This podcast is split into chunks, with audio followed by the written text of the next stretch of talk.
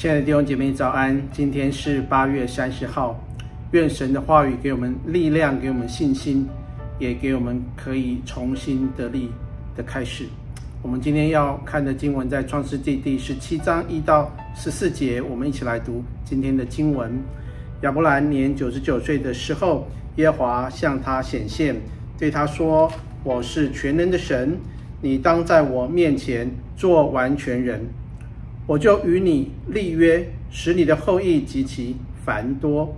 亚伯兰俯伏在地，神又对他说：“我与你立约，你要做多国的父。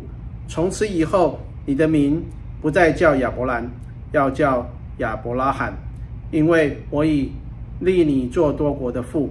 我必使你的后裔极其繁多，国度从你而立，君王从你而出。”我要与你并你世世代代的后裔坚立我的约，做永远的约，是要做你和你后裔的神。我要将你现在寄居地，就是迦南全地，赐给你和你的后裔，永远为业。我也必做他们的神。神又对亚伯拉罕说：“你和你的后裔必世世代代遵守我的约。你们所有的男子。”都要受割礼，这就是我与你并你的后裔所立的约，是你们当遵守的。你们都要受割礼，这是我与你们立约的证据。你们世世代代的男子，无论是家里生的，是在你后裔之外用银子从外人买的，生下来第八日都要受割礼。你家里生的和你用银子买的，都必须受割礼。这样，我的约就立在你们肉体上，做永远的约。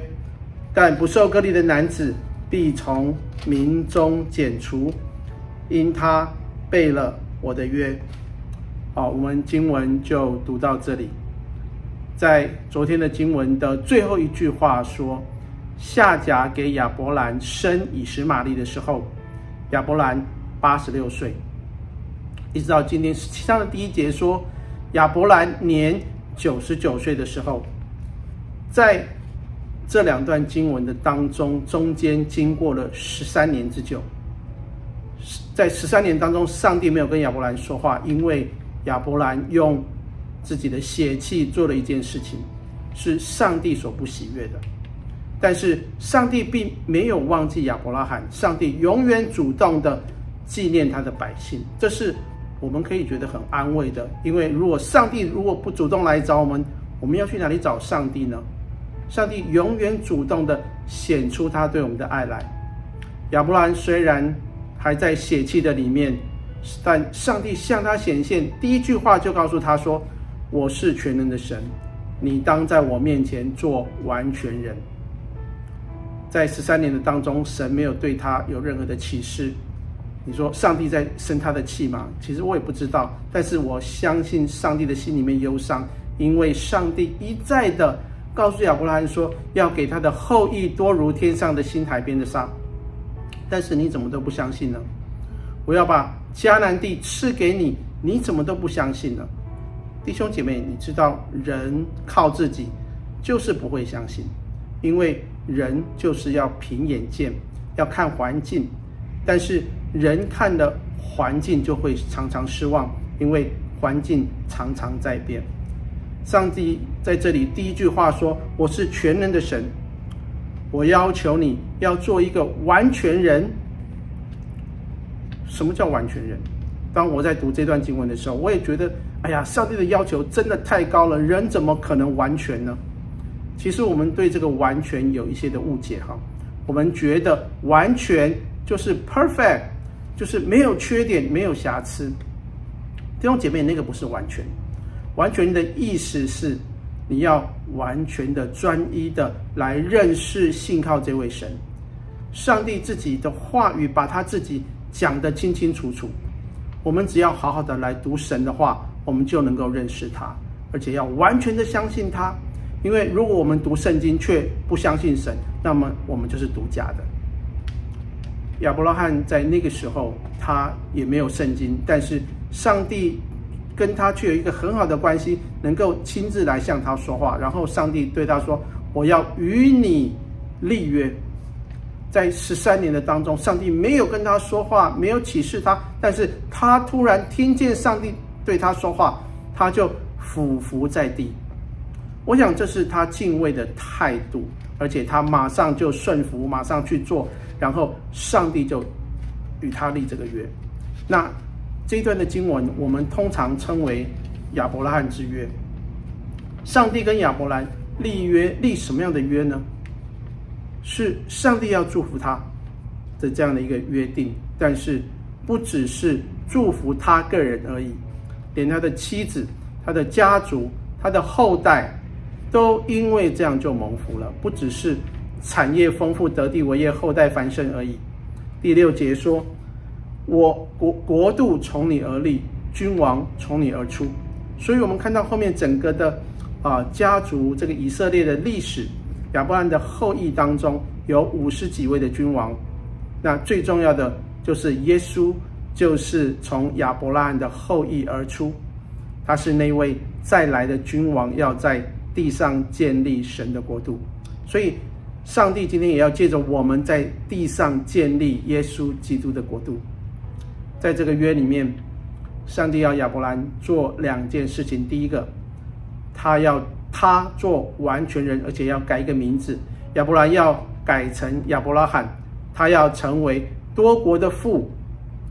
上帝为他改名字，表示他的身份跟他的地位都改变了。本来他是只有自己蒙福，但是多国的父的意思是列国列邦因他开始蒙福。在第七节说：“我要与你并你世世代代的后裔。”坚立我的约，做永远的约，是要做你和你后裔的神。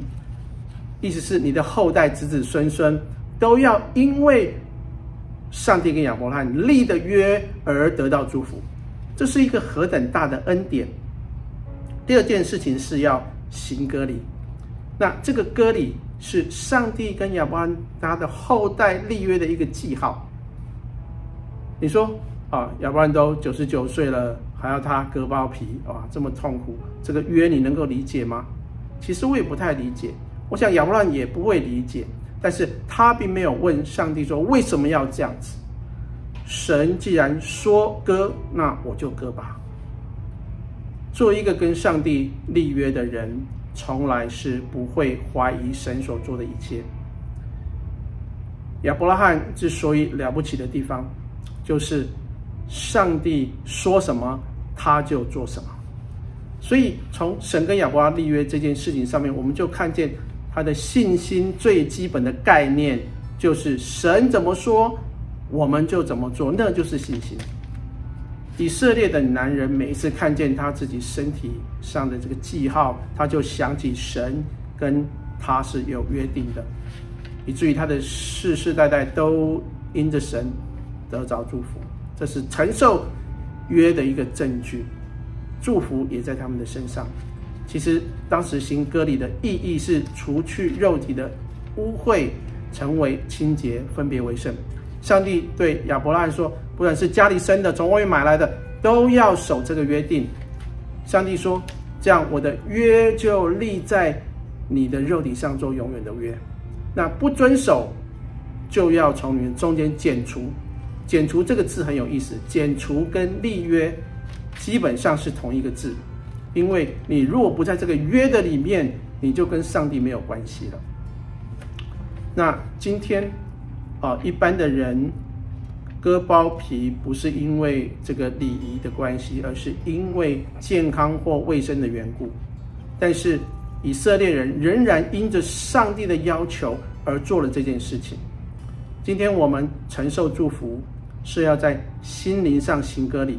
罗马书二章二九节说：“真割礼也是心里的，在乎灵，不在乎仪文。”腓立比书三章三节说：“因为真受割礼的，乃是我们这与神的灵敬拜，在耶稣里夸口，不靠着肉体的。”哥罗西书二章十一节说：“你们在他里面也受了不是人手所行的割礼，乃是基督使你们脱去肉体情欲的割礼。其实，在新约的当中，受割礼的意义就是说，我们要脱去肉体上的情欲，包括我们的坏脾气、我们的个性、我们那个不讨神喜悦的各样的心，通通要出去。更深层的意义是，我们透过隔离，人要表明我们单单依靠上帝的心，而不再顺着自己肉体的情欲来行事。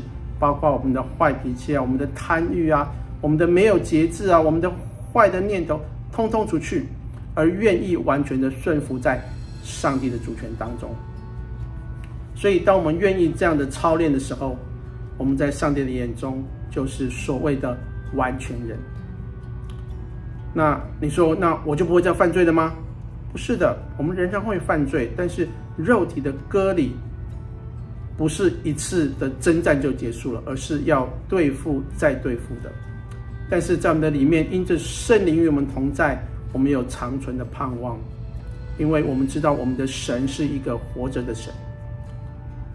感谢神，我们都可以承受神丰盛的永约。神跟亚伯拉罕的啊丰盛的约也是给我们的。我们只要做两件事情：第一个就是靠着复活的主，在神的面前。做一个诚实、专一、信靠神的人。第二个，我们在内心受的割礼，在我们的软弱上，在我们的个性上，在我们的脾气、情欲、不良嗜好上，我们都弃绝。我们要下定决心，靠着神是可以做得到的。阿门。我们一起来祷告，亲爱的天父，谢谢你让我们同样因着耶稣基督而承受亚伯拉罕永约的祝福。求圣灵来帮助我们诚实专一的信靠你，并在心灵行上行格里，能够啊分别为圣，能够信靠你，好让我们得着这约的一切祝福。